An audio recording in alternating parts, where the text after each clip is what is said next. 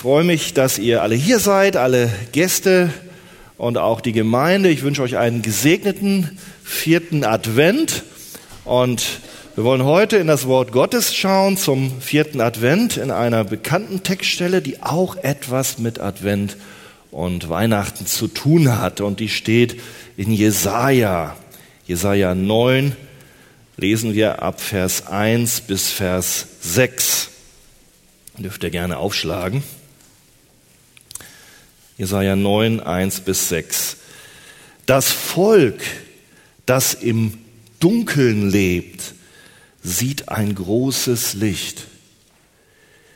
Die im Land der Finsternis wohnen, Licht leuchtet über ihnen. Du vermehrst den Jubel, du machst die Freude groß. Sie freuen sich vor dir, wie man sich freut in der Ernte, wie man jauchzt beim Verteilen der Beute. Denn das Joch ihrer Last, den Stab auf ihrer Schulter, den Stock ihres Treibers, zerbrichst du wie am Tag Midians. Denn jeder Stiefel, der dröhnend einherstampft, und jeder Mantel, in Blut gewälzt, fällt dem Brand anheim, wird vom Feuer verzehrt. Denn ein Kind ist uns geboren, ein Sohn uns gegeben. Und die Herrschaft ruht auf seiner Schulter. Und man nennt seinen Namen wunderbarer Ratgeber, starker Gott, Vater der Ewigkeit, Fürst des Friedens. Groß ist die Herrschaft und der Friede wird kein Ende haben auf dem Throne Davids. Und über seinem Königreich es zu festigen und zu stützen durch Recht und Gerechtigkeit von nun an bis in Ewigkeit. Amen. Soweit das Wort Gottes. Dürft euch gerne setzen. Ihr Lieben, Januar 2013, heute vor ja, fast zwei Jahren, dieser Monat ging ein als der trübste Monat seit 20 Jahren. Die Sonne hat im Januar 2013 einen schweren Stand gehabt. Mit nur 22 Stunden war es der trübste Monat in Deutschland seit 20 Jahren. Noch weniger Sonne gab es nur zuletzt im Dezember 1993, wo die Sonne nicht einmal 20 Stunden lang sich zeigen mochte. Und auf die Januarmonate bezogen war dieser Monat Januar 2013 sogar der sonnenscheinärmste seit Beginn der Aufzeichnungen, der Wetteraufzeichnungen im Jahr 1951. Am seltensten zeigte sich die Sonne im Januar 2013, also im ganzen Monat, gebietsweise, gebietsweise nur mit weniger als zehn Stunden im Westen des Landes. So war es zum Beispiel in Bielefeld. Da sahen die Bielefelder, Bielefeld soll es ja tatsächlich geben, ich weiß nicht, wer die Diskussion verfolgt, da sahen die Bielefelder die erste Sonne im Jahr 2013 erst am 11. Januar für wenige Minuten. Davor keine Sonne, nur Nacht, Nebel, Regen, Sturm, Finsternis. Aber am allerschlimmsten an einem Ort in Deutschland soll es im Dezember 1965 gewesen sein.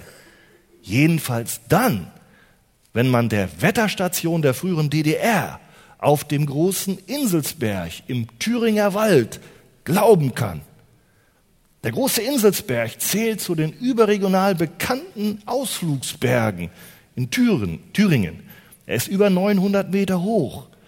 Dort gibt es verschiedene Beherbergungsbetriebe und Aussichtspunkte. Berühmte Wanderwege laufen darüber entlang, wie der Rennsteig, ihr vielleicht schon mal gehört, und auch der europäische Fernwanderweg E3. Da hätte man aber nach meiner Empfehlung im Dezember 1965 nicht entlang gehen sollen. Denn im ganzen Monat gab es dort an dieser Stelle keinen einzigen Sonnenstrahl. Keinen einzigen Sonnenstrahl. Die geringste monatliche Sonnenscheindauer in Deutschland, die jemals aufgezeichnet worden ist, die könnt ihr finden, wenn ihr Wikipedia habt, null Stunden im Dezember 1965 auf dem großen Inselsberg in Thüringen. Finsternis, Dunkelheit, Abwesenheit von Licht. Darum geht es auch in unserem Text heute Morgen, in unserem Textwort. Wie war die Ausgangssituation, in der Jesaja, der Prophet Jesaja, diese Botschaft richtete? Und an wen richtete er sie? Wir befinden uns im Zeitraum ungefähr 735 oder 725 vor Christus. Lange her ist das. Große Not war im Volk Israel. Genauer gesagt im Volk Juda mit seinem König Ahas zu dieser Zeit.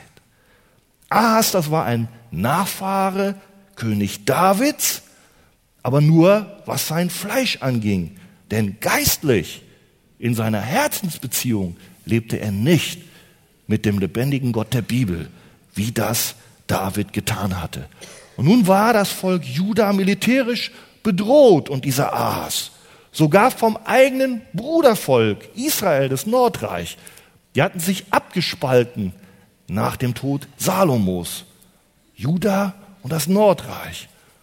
Und Israel, das eigene Brudervolk, hatte sich verbündet mit den Feinden Israels, mit Syrien und nun zogen sie gemeinsam gegen diesen Ahas und wollten ihn vom Throne stürzen, den König von Juda, woraus auch David stammt. Da war große Not, große Angst physischer Art, aber auch große Not geistlicher Art. Dieser Ahas war vom lebendigen Gott abgefallen. Wir lesen im Königebuch zum Beispiel, Ahas war 20 Jahre alt, als er König wurde, und er tat nicht, was recht war in den Augen des Herrn, seines Gottes, sondern er ging auf dem Weg der Könige von Israel. Und hört mal, was der tat. Er ließ sogar seinen Sohn durchs Feuer gehen, nach den Gräuel der Nationen. Und er brachte Schlachtopfer und Rauchopfer dar auf den Höhen der Berge und nicht nur im Tempel. Und dann war es auch üblich geworden, zu seiner Zeit, dass man die Totengeister und Wahrsagegeister befragte, zu Medien ging, wo doch Jesaja sagte, soll nicht ein Volk seinen Gott befragen. In dieser Situation lebte der Prophet Jesaja und das Volk. Statt sich also als ein geistlicher Sohn Davids an Gott zu wenden, vertraute dieser König Judas auf den Arm von Menschen, ja sogar auf den Arm seiner Feinde. Und in dieser Notsituation, wo jetzt das Nordreich und Syrien ihn überfallen wollten, da rief er sogar den König von Assyrien zur Hilfe. Und stellt euch vor, wie er das machte. Dann ging er in sein Könighaus, dann nahm er da die Schätze weg. Und nicht nur dort, er ging in den Tempel, wo die Schätze Gottes waren. In heiligen Tempel. Und dann nahm er auch das Gold und Silber weg und bestach damit den fremden, gottlosen König von Assyrien, dass er kommen sollte und ihm helfen und ihn retten sollte. Und die Priester machten alle mit, die doch eigentlich da waren, das Volk im Willen Gottes zu unterrichten. Ging noch weiter, ich kann das aus Zeitgründen nicht ausführen. Sie ließen sogar im Tempel den Altar Gottes wegräumen und stellten da einen neuen Tempel hin nach dem Vorbild des Götzentempels von Syrien. So weit war es gekommen. Totale Finsternis in Juda. Das kann, das wird Gott seinem Volk nicht durchgehen lassen, sondern er wird es in evidenter Weise züchtigen, richten. Und das verkündet Jesaja. Er kündet es an in den Kapiteln vor unserem Kapitel 9. Samaria und Syrien werden vom assyrischen König vernichtet werden. Mit Sicherheit wird das geschehen, bald geschehen. Und als Beweis soll Jesaja sogar seinen Sohn Raube bald, eile Beute nennen. Und auch Juda wird unter das Gericht Gottes und die Gefangenschaft geraten, wenn sie nicht Buße tun. Aber damals war es so, dass das Volk Juda und auch die geistlichen Führer nicht auf den Propheten hörten. Es schlägt alle Ratschläge Jesajas in den Wind und läuft stattdessen zu ihren eigenen Göttern die sie sich selber gemacht haben, zu den Wahrsagern und zu den Totenbeschwörern. Ist das Finsternis, ihr Lieben? Ja, mächtige Finsternis im Land, physisch und geistlich. Und dann, als dem Volk Juda die Sicherheiten wegbrechen, als es merkt, dass dieser gottferne Weg sie ins Verderben führt, dann kam über sie noch mehr Angst, Unruhe, Panik und Verzweiflung, als sie merkten, dass ihre falschen Hoffnungen auf diesen König, den weltlichen König der Feinde aus Assyrien, nicht trugen. Und das beschreibt Jesaja im Vers vor unserem Predigtext heute. Siehe, da ist Not, Finsternis, bedrängendes Dunkel. Da ist man hineingestoßen. Kommt uns das auch etwa bekannt vor, wenn wir an die Situation heute denken, wenn wir die Situation heute von Menschen betrachten, wie sie leben? Unser Text beschreibt diese Not. Das Volk sitzt im Finstern. Es lebt im Dunkeln. Sie wohnen in der Finsternis. Der politische Führer verblendet, die geistlichen Führer blind. Und mit ihnen haben sie das ganze Volk in die Verdammnis und die Verlorenheit geführt. Das ist nichts anderes, wie Jesus es auch sagt. Sie sind blinde Leiter der Blinden. Wenn aber ein Blinder einen Blinden leitet, so werden beide in die Grube fallen. So war es damals. Das Volk Juda es war in einem Zustand, den Hesekiel später mit toten Gebeinen beschreibt. Vertrockneten toten Gebeinen. Eine solche Beschreibung von Finsternis, dass da nur noch Tod ist. Kein geistliches Leben, bis auf einen kleinen Überrest um Jesaja. Alles andere war tot und erstorben, bedrängt von fremden, gottlosen Mächten, tausende Kilometer verschleppt später nach Babylon. Das Joch ihrer Last, der Stab auf der Schulter, der Stock des Treibers lastete auf dem Volk. Das sind Bilder der Unterdrückung, der Knechtschaft, der Bedrängnis. So haben wir es in Vers 4 gelesen. Dazu Leid, Krieg, Blutvergießen. Das beschreibt uns Vers 4. Finsternis, total aber nicht für immer. Nicht für immer. Es soll nicht immer so bleiben. Es gibt Hoffnung. Das ist mein zweiter Punkt. Hoffnung. Es wird nicht immer finster bleiben. Auch wenn die Menschen so versagt haben. Wenn die Menschen sich so verirrt haben. Wenn die Menschen so abgefallen sind. Wenn die Menschen so böse sind, dass sie eigentlich nur Gericht und Vernichtung verdient haben, ist Gott noch nicht fertig. Ist Gott noch nicht am Ende mit dem Volk, das er liebt. Mit dem Volk, mit dem er einen Bund geschlossen hat. Mit der Menschheit, mit dem Samen Evas, dem er, der lebendige Gott, eine Verheißung gegeben hat, schon viele Jahrhunderte vorher. Und diese Verheißung, die damals die Menschheit empfing, die ist weit größer als nur eine zeitlich begrenzte Rettung aus der Hand eines gottlosen Königs aus Assyrien oder aus Babylon. Durch den Sündenfall, wie er im 1. Mose 3 beschrieben wird, ist die Menschheit nämlich unter die Herrschaft eines weit böseren und ärgeren Herrschers und Feindes geraten, als es Ägypten oder Babylon sind. Das ist die alte Schlange. Das ist der Teufel selber. Und gerade in einer Zeit der Not, wie wir sie hier haben, ist es wichtig, sich zu erinnern an diese köstlichen Verheißungen, an diese wunderbare Zukunft, die Gott seinem Volk verheißen hat. Und über diese Hoffnung spricht unser Text heute. Wenn ihr aufmerksam gelesen habt, eben als wir die Verse betrachteten, dann habt ihr gesehen, dass es da nicht nur um Finsternis geht, sondern dass dem wunderbare Verheißungen gegenübergestellt werden. Da ist die Rede von einem Licht, was die Finsternis erleuchtet. Von einem Licht, was dem Volk aufleuchtet, was im Dunkeln lebt. Da ist die Rede von Jubel und Freude, die in diese Finsternis kommt.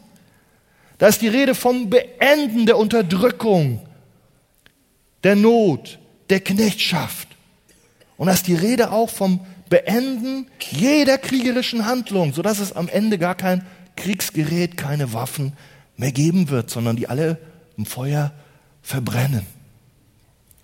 Ihr Lieben, und all das hängt zusammen mit dem Kommen eines Kindes, mit dem Kommen eines Sohnes, der ganz ungewöhnliche Namen hat, wie wir sie im Jesaja 9, Vers 5 beschrieben haben. Und das ist mein Hauptpunkt heute. Das Kommen dieses ungewöhnlichen Kindes, des Messias. Und wir wollen uns anschauen, wer ist dieses Kind? Wer ist dieser Messias? Warum ist er gekommen und was hat er alles getan?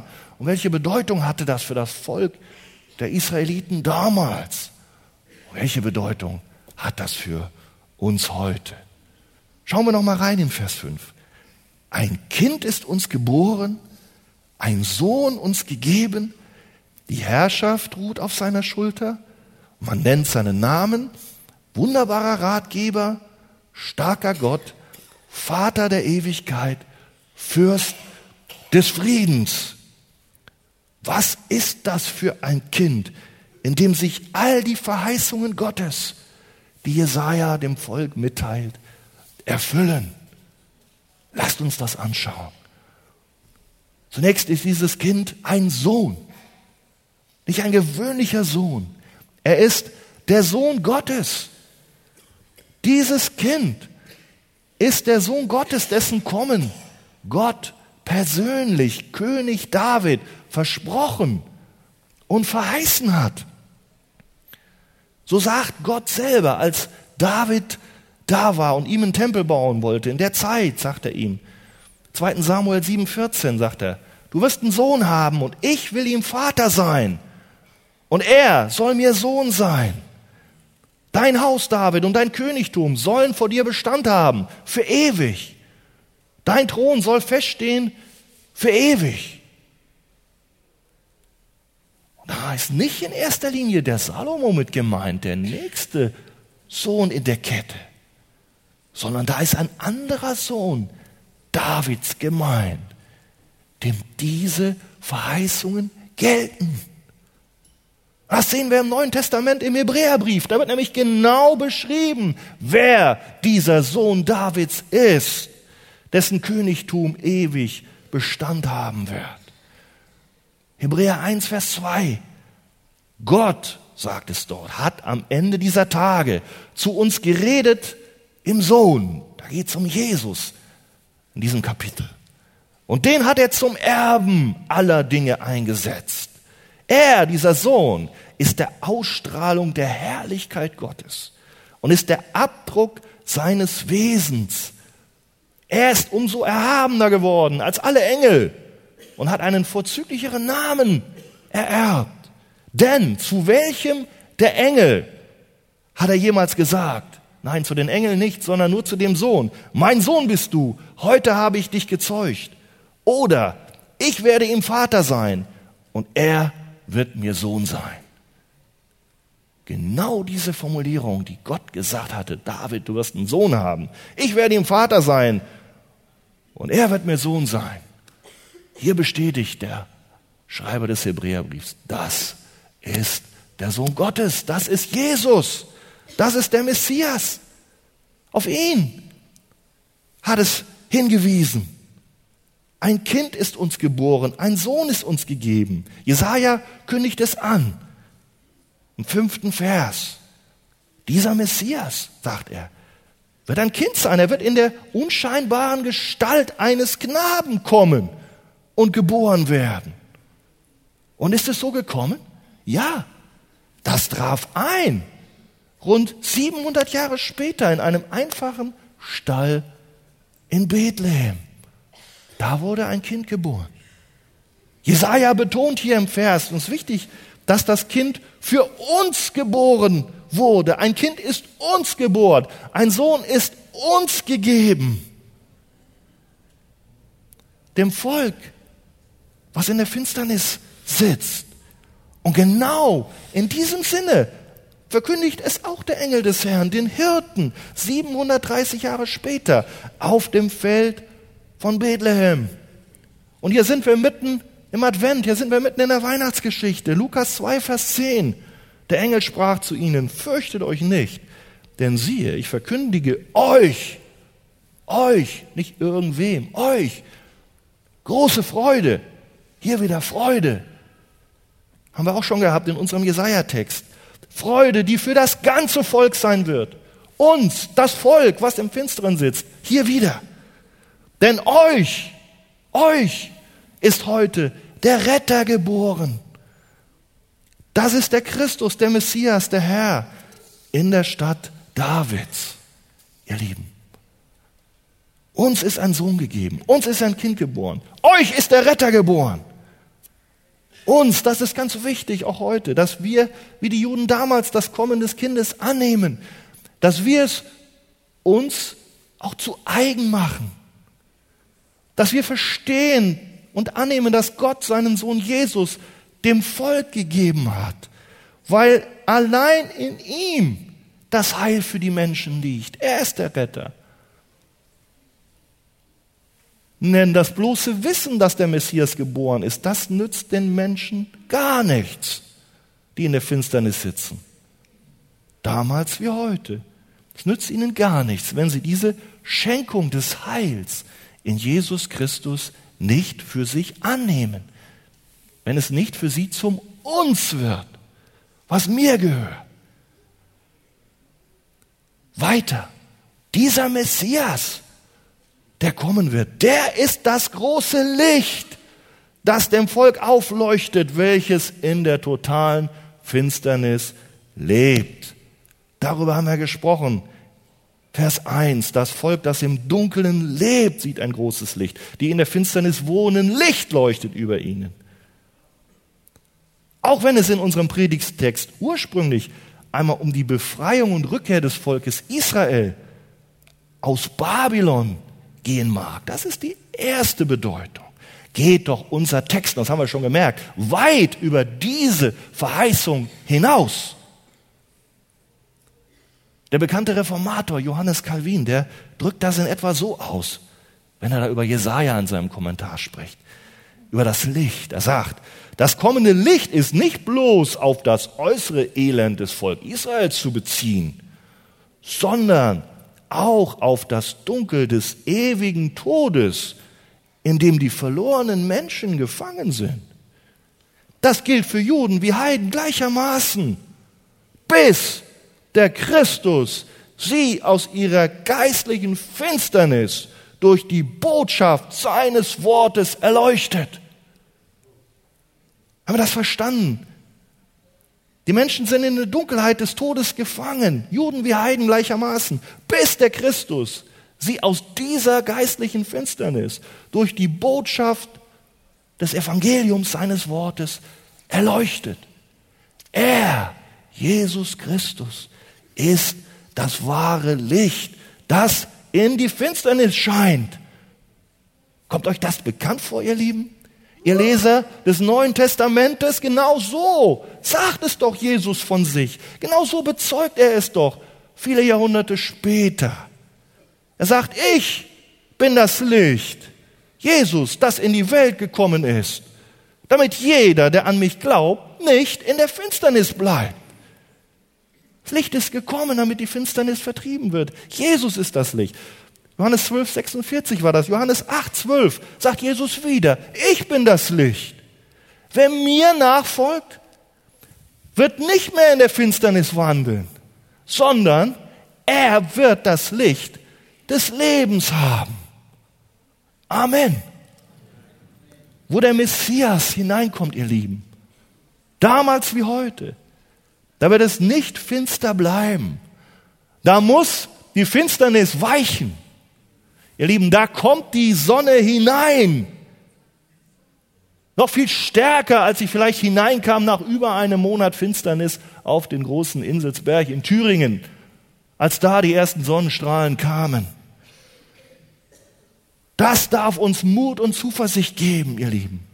Denn Gott ist es, der gesagt hat, aus Finsternis wird Licht leuchten. Das ist die Verheißung. Das ist die Verheißung in der Finsternis, in der Hoffnungslosigkeit, in der Not, die du auch vielleicht heute hast. Vielleicht in anderer Art wie das Volk Israel damals. Aber das ist die Verheißung. Aus Finsternis wird Licht leuchten. Er ist es, der in unseren Herzen aufgeleuchtet ist. Und wie ist er aufgeleuchtet? Zum Lichtkranz der Erkenntnis Gottes, der Herrlichkeit Gottes im Angesicht Jesu Christi. Die Herrlichkeit Gottes leuchtet in die Finsternis wie im Angesicht des Messias, im Angesicht des Kindes, das gegeben ist, im Angesicht der Herrlichkeit Jesu Christi. Darum geht es, ihr Lieben, schon im Alten Testament. Das war schon die Hoffnung auch Israels, nicht nur für uns, für die Nationen. Nein, wir sind ein Volk. Wir sind berufen, hinzugetan, eingefropft in dieses geistliche Israel, auch heute, wenn wir an diesen Jesus Christus glauben. Und diese Perspektive lässt die Menschen jubeln. Damals. Schaut rein in den Text. Jubel bricht aus. Und die darf dich auch heute jubeln lassen, dich und mich. Heute. Und ihr Lieben, noch eine Sache ist wichtig. Die ist wichtig und die ist für mich auch sehr trostreich. Die steht auch in diesem Text, Jesaja 9, Vers 5. Da heißt es, denn ein Kind ist uns geboren, ein Sohn uns gegeben. Gegeben. Das heißt, das Kind ist nicht einfach nur so gekommen, sondern Gott hat seinen Sohn Jesus dem Volk gegeben. Der Grund liegt nicht darin, dass wir etwas getan haben, sondern der Grund liegt darin, dass Gott handelt dass Gott etwas getan hat. Der Grund, dass das alles passiert, was Jesaja sagt, liegt nicht darin, dass du so toll warst, dass du so gehorsam warst. Das Volk war nicht gehorsam, das Volk hatte total versagt. Die hatten alles andere verdient, aber nicht die Gabe des Retters. Erinnert euch an die Beschreibung, wie brutal, wie brutal dieser Ahas abgefallen war und was er alles gemacht hatte. Ihr Lieben, dieser Grund, für die Sendung des Messias, der liegt im Ratschluss Gottes. Der liegt in der freien Gnade Gottes. Der liegt im Handeln Gottes. Der liegt in der Sendung Gottes. In der Sendung eines Kindes. Eines ungewöhnlichen Kindes. In der Sendung eines Sohnes. Eines ungewöhnlichen Sohnes. Eines Gottessohnes, seines Sohnes, des Messias. Den sendet Gott, weil er es will, weil er sein Volk erretten will, aus lauter Liebe. Ihr Lieben, es liegt in Gott, nicht in dir. Darum gibt es Trost und Hoffnung für dich heute. Egal, wo du stehst. Egal, ob du bisher im christlichen Glauben was zu tun hattest. Egal, wie du bisher gelebt hast. Völlig anders vielleicht. Und zwar auch hier so, ich habe das nicht erwähnt, das Volk war an einer Situation, da haben sie Gott geflucht und dem König. Da steht in Jesaja 8 ganz am Schluss. Und in dieser Situation hat Gott sie nicht verworfen und ist hineingekommen. Mit seinem Sohn Jesus Christus. Ist das nicht herrlich? Er ist der Messias, der das Joch der Last seines Volkes Israel, die so unterdrückt sind, der dieses Joch zerbricht, der diese Knechtschaft beenden wird. Wie am Tage Midian steht's im Text. Was bedeutet das, Vers 3? Er wird das Joch zerbrechen wie am Tage Midians. Wisst ihr, was da war am Tage Midians? Das hing mit Gideon zusammen. Da war es nämlich auch so, dass Gott selbst die Feinde Israels in wunderbarer Weise vernichtet hat. Die Menschen hatten keine Kraft. Es gab ein riesiges Heer Midians. Und da waren nur 300 Leute mit Gideon zusammen. Und was hatten die? Die hatten Tonkrüge und ein Horn zum Blasen. Und Gott hatte gesagt, ich werde heute Rettung schaffen meinem Volk. Ihr sollt nur die, die Krüge zerschlagen und dann, und dann auf, auf die Hörner blasen. Ja, was ist denn das? Und dann kam Gott selber und hat die Feinde Israels verwirrt und hat große Rettung geschaffen. In Richter 7 könnt ihr das zu Hause mal lesen. Und genau so wird es jetzt wieder sein. Gott selbst wird seinem Volk Erlösung und Rettung verschaffen. Und genauso in einer wunderbaren und einer unglaublichen Weise, ohne menschliche Hilfe. Du kannst dich nur retten lassen. Du kannst gar nichts dazu tun, dass du errettet wirst von diesem Erlöser. Du darfst an ihn glauben. Da kommen wir noch dahin. Und dann, ihr Lieben, das ist auch wunderbar. Gott selbst ist der Garant, dass der Messias kommen wird. Und dass alles das geschieht, was wir heute im Jesaja 9, 1 bis 6 gelesen haben. All das, was Gott versprochen hat, wird Gott tun. Er ist der Garant. Schaut einmal rein. Oder habt ihr vielleicht gemerkt, ganz am Schluss, im Vers 6 am Ende, da steht das. Da steht, der Eifer des Herrn, der Herrscher, wird solches tun. Das meint das, was er vorher verheißen hat. Gott wird es tun. Er verbirgt sich. Gott verbirgt sich, dass es geschieht, dass es genauso kommt und nicht anders. Keiner kann ihm wehren. Der Retter wird kommen, die Erlösung wird kommen und von Gott wird sie kommen. Halleluja. Dieses Kind, was Gott gegeben hat, der wird nicht das kleine Kind bleiben, wie wir es heute, wie es viele Menschen heute sentimental zu Weihnachten besingen und ja, nein, dieses Kind ist doch viel mehr und die meisten von euch haben das ja schon erfahren. Dieses, dieser Sohn, dieser Messias wird nicht das kleine Kind bleiben, sondern er wächst heran. Er wird zum Herrscher. Und so sagt unser Text, die Herrschaft ruht auf seiner Schulter. Aber ihr Lieben, das ist ein ganz anderer Herrscher, als ihn das Volk Israel da in der Not und in der Finsternis von den Herrschern kannte, die es beherrschten damals, die Assyrier und die Babylonier, die es aussaugten, die die Lasten auf das Volk pressten.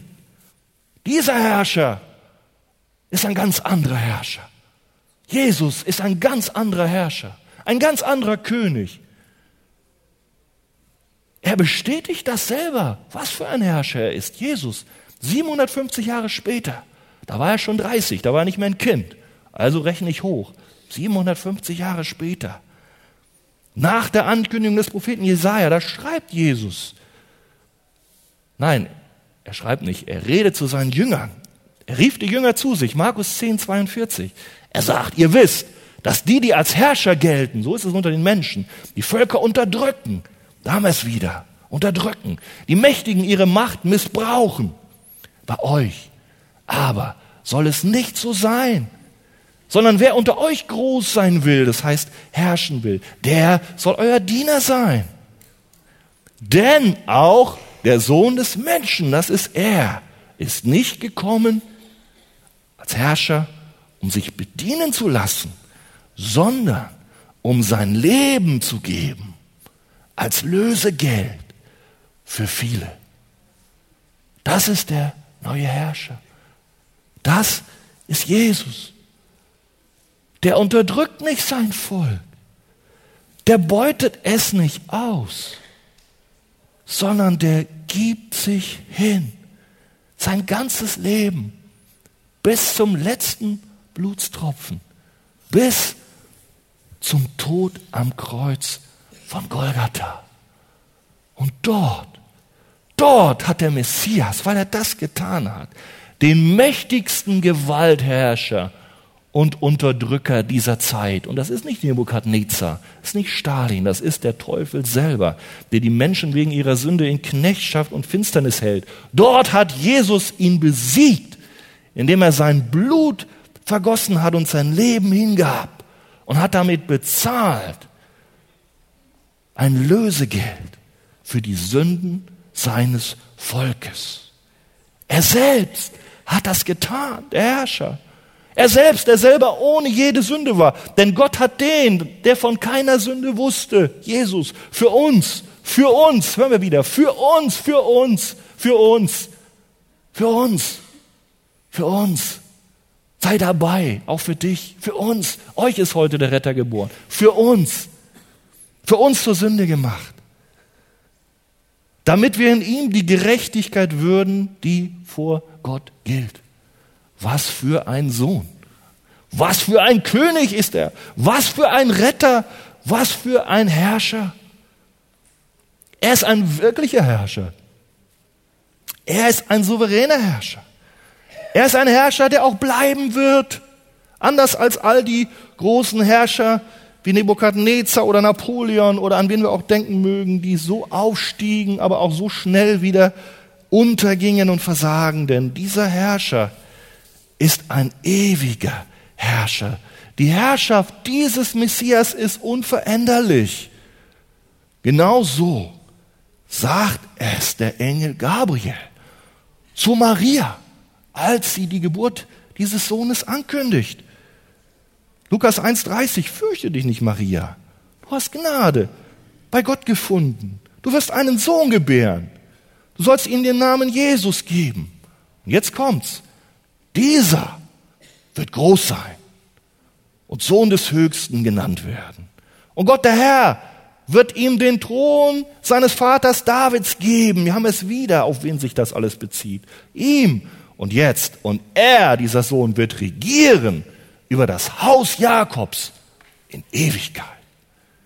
Und seines Reiches wird kein Ende sein. Alle Reiche haben ein Ende, aber nicht das Reich des Messias, das Reich des Königs. Und ich spare mir das, aber wenn ihr zu Hause Vers 6 liest, genau die gleichen Aussagen, die der Engel Maria sagt, wer Jesus sein wird und wie er regieren wird und welches Reich er haben wird und dass es ewig sein wird. Genau das sagt Jesaja 750 Jahre später zu uns, Jesaja 9, Vers 6. Und man hat die Schriftrollen vorher gefunden. Das ist nicht so, dass man da hinterher was gedreht hat, sondern es gibt Prophetie, ihr Lieben. Es gibt den lebendigen Gott.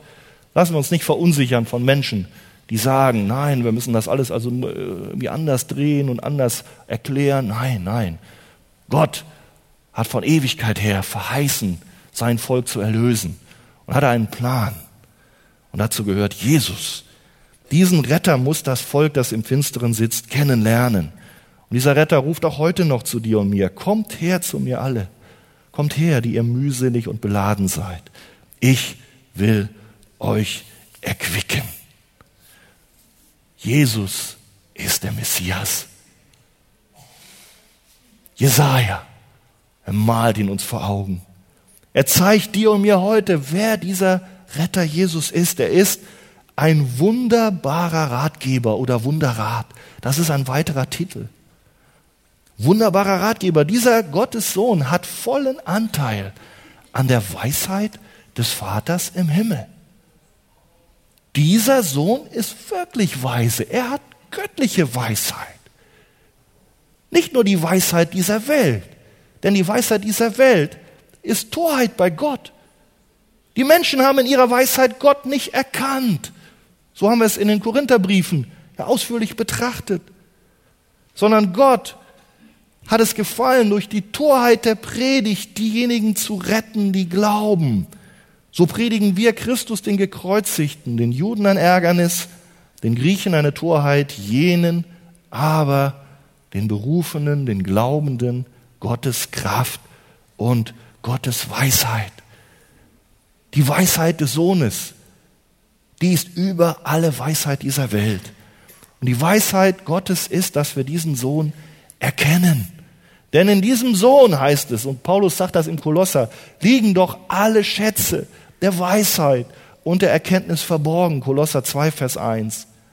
Und darum möchte ich dich auch einladen, dass auch du heute auf diesen wunderbaren Ratgeber hörst, den Gott doch gesandt hat, auch für dich, damit du an ihn glaubst. Denn er ist dir gesandt als Gottes Weisheit und Gottes Kraft. Und in ihm gibt er dir alles, was du zum ewigen Leben brauchst. Dieser Messias ist nicht nur ein Kind, er ist auch ein starker Gott. Ein weiterer Punkt. Er ist Gott, heißt es. Gott begegnet uns in diesem Kind. Der Gott der Bibel. Nicht irgendein Gott der tausend Götzen der, Hindu, Hindu-Religion, die haben tausende. Nein, es gibt einen Gott, Jahwe, den Gott der Bibel. Und der ist in diesem Christus. Christus ist nicht bloß ein Mensch. Er ist nicht bloß ein Vorbild, ein Sozialreformer, ein religiöser Führer. Er ist starker Gott. Dieses Kind kommt als Gott. Ein weiterer Beweis, die Bibel sagt, wer sich auf Menschen verlässt, der ist verflucht. Dann dürften wir uns gar nicht auf Jesus verlassen, wenn das nur ein Mensch wäre. Aber Jesus ist eben nicht nur ein Mensch und nicht nur ein Sohn Gottes, wie wir gesehen haben, er ist Gott selbst. Und deshalb dürfen wir allein auf ihn vertrauen. Und deshalb dürfen wir ihn auch anbeten, wie das Thomas gesagt hat, mein Herr und mein Gott, weil er ist auch Gott. Er ist wesensgleich mit dem Vater. Ein Gott, der sich in drei Personen offenbart. Fasse es, wer es fassen kann. Der Messias ist Gott. Und er kommt als Mensch auf diese Erde. Als Stellvertreter für sein Volk lebte er genauso, wie wir leben sollen, aber nicht tun. Jesus ist Gott und Mensch zugleich. 100% Gott, 100% Mensch. Das war nötig, um uns zu erlösen, damit er ohne Sünde war. Der Messias ist auch ein Vater der Ewigkeit, ist das Vorletzte. Oder ewig Vater, wie Luther es übersetzt. Was bedeutet das? Warum ist der Messias ein Vater? Ein ewiger Vater. Wie ein Vater, ihr Lieben, steht der Messias seinem Volk vor, dass er aus der Macht der Finsternis befreit hat, dass er für sich mit seinem Blut erkauft hat. Er, der Messias, ist wie ein Vater das Haupt der Familie ist, so ist Jesus das Haupt der Familie, seines Volkes. Er ist ihr Leiter. Er ist ihr Führer. Er ist ihr Beschützer. Er kümmert sich um das Wohlergehen und er gibt sogar sein Leben hin. Christus ist das Haupt der Gemeinde, die er als seinen Leib erlöst. Epheser 5, 23. Und natürlich ist dieser Messias kein gewöhnlicher Vater.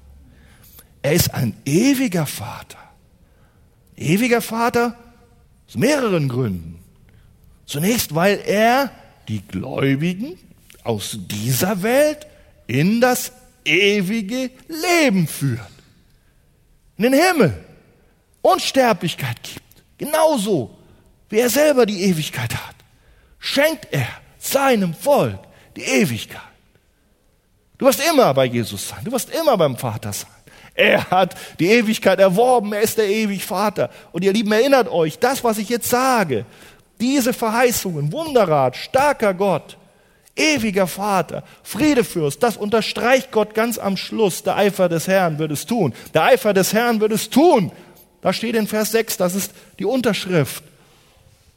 Es wird so sein, wenn du an Jesus glaubst und dieser Retter dir zu deinem Retter, uns geworden ist, dann wirst du ewig bei diesem Vater im Himmel sein durch deinen Retter, durch Jesus.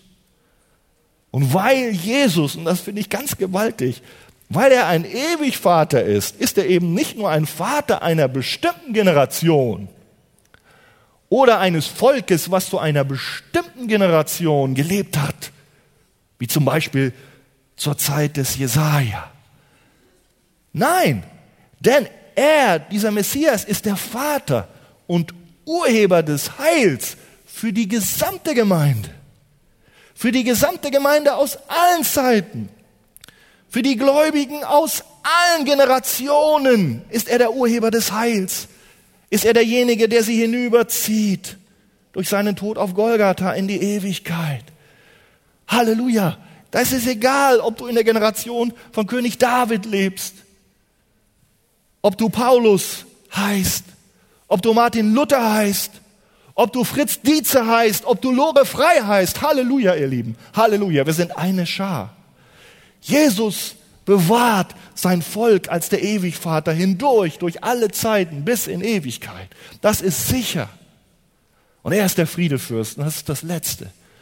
Das, das betrachten wir noch und dann beten wir an. Jesus ist der Fürst des Friedens. Das ist der letzte Titel. Gott hat uns einen Messias geschenkt, der ist der Friedefürst. Dieser Messias wird einmal ein dauerhaftes Friedensreich schaffen. In diesem Friedensreich wird alles anders sein, als es jetzt in den Reichen und in den Ländern dieser Erde ist oder sein wird, die es auf dieser Erde noch geben wird. Es wird ein Tag kommen, da werden dieser Himmel und diese Erde verwandelt werden, sie werden vergehen und da wird alles neu werden. Und dann wird das Volk Gottes nach der Auferstehung von Angesicht zu Angesicht mit diesem Lamm Gottes, mit diesem Erlöser, mit diesem Messias leben und anbeten. Und da wird es keine Not mehr geben, da wird es keine Krankheit mehr geben, da wird es keinen Tod mehr geben, da wird es keine Ungerechtigkeit mehr geben, da wird es keine Sünde mehr geben, sondern da wird der Jubel vollständig sein. Den Jubel, den wir jetzt schon haben können, im Glauben auf die Zukunft, der wird dann sich zum Schauen verkehren. Ihr Lieben, das wird kommen. Gott hat es gesagt. Der Eifer des Herrn der Herrscher wird es tun. Aber jetzt sind wir noch in einer anderen Zeit. Das ist wichtig. Christus hat den Menschen damals, die vielfach ein politisches Reich auf dieser Erde unter seiner Regentschaft erwarteten, gesagt, nein, mein Reich ist nicht von dieser Erde.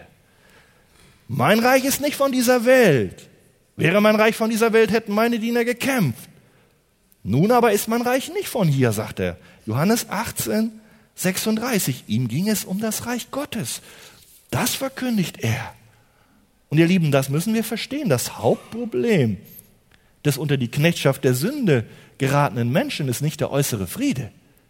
Dass wir hier auf dieser Erde nur einen besonders guten Kanzler haben und dann Feierabend, das war's. Dann ist alles in Ordnung. Nein. Unser Hauptproblem, ihr Lieben, ist die Wiederherstellung des inneren Friedens des inneren Friedens, einer Versöhnung mit Gott, von dem der Mensch entfremdet ist, von dem der Mensch entfernt und geschieden ist durch die Sünde seit Adam. Und diese Sünde lastet auch auf dir. Und du hast auch gesündigt. Das ist das Hauptproblem, die Wiederherstellung des inneren Friedens durch die Versöhnung mit Gott, ihr Lieben. Und genau darum, genau darum hat Gott seinen Friedefürsten gesandt. Den echte Friedefürsten Jesus Christus, den Messias. Genau darum hat er doch am Kreuz von Golgatha sein Leben gegeben, als ein stellvertretendes Opfer für die Sünden seines Volkes, damit wir Frieden haben. Glaubt ihr das? Wenn ihr das nicht glaubt, lesen wir mal im Jesaja 53, da steht das.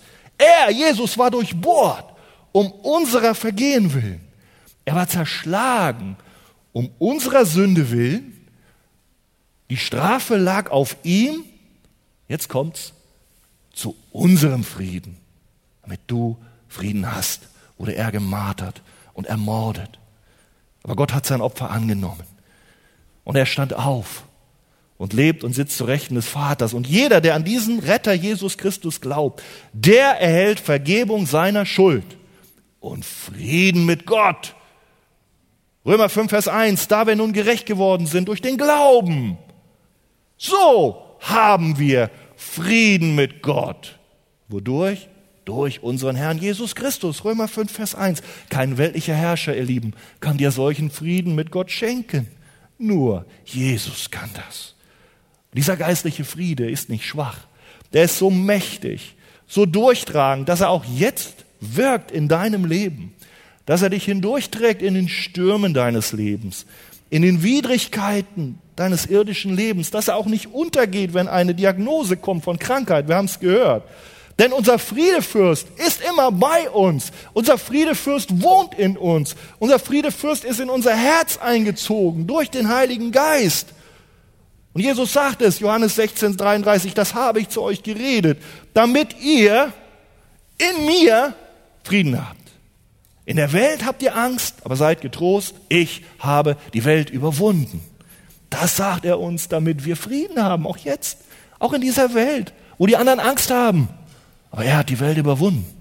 Und wenn du Angst hast heute, beuge die Knie, rufe zu deinem Herrn, bitte ihn, stärke du mich, mein Erlöser, mein Retter. Ich habe eine wunderbare Zukunft. Du bist mein Friede. In dir habe ich Frieden. Das habe ich zu euch geredet, damit ihr in mir Frieden habt. Kein Feind, und wenn es der Teufel selber ist, kann diesen inneren Frieden zerstören. Denn der Messias wacht über uns. Und die Verheißung Gottes wacht über uns. Und gerade wenn wir heute angefochten sind, dürfen wir zu ihm kommen. Denn Jesus ist auch heute für sein Volk da. Amen.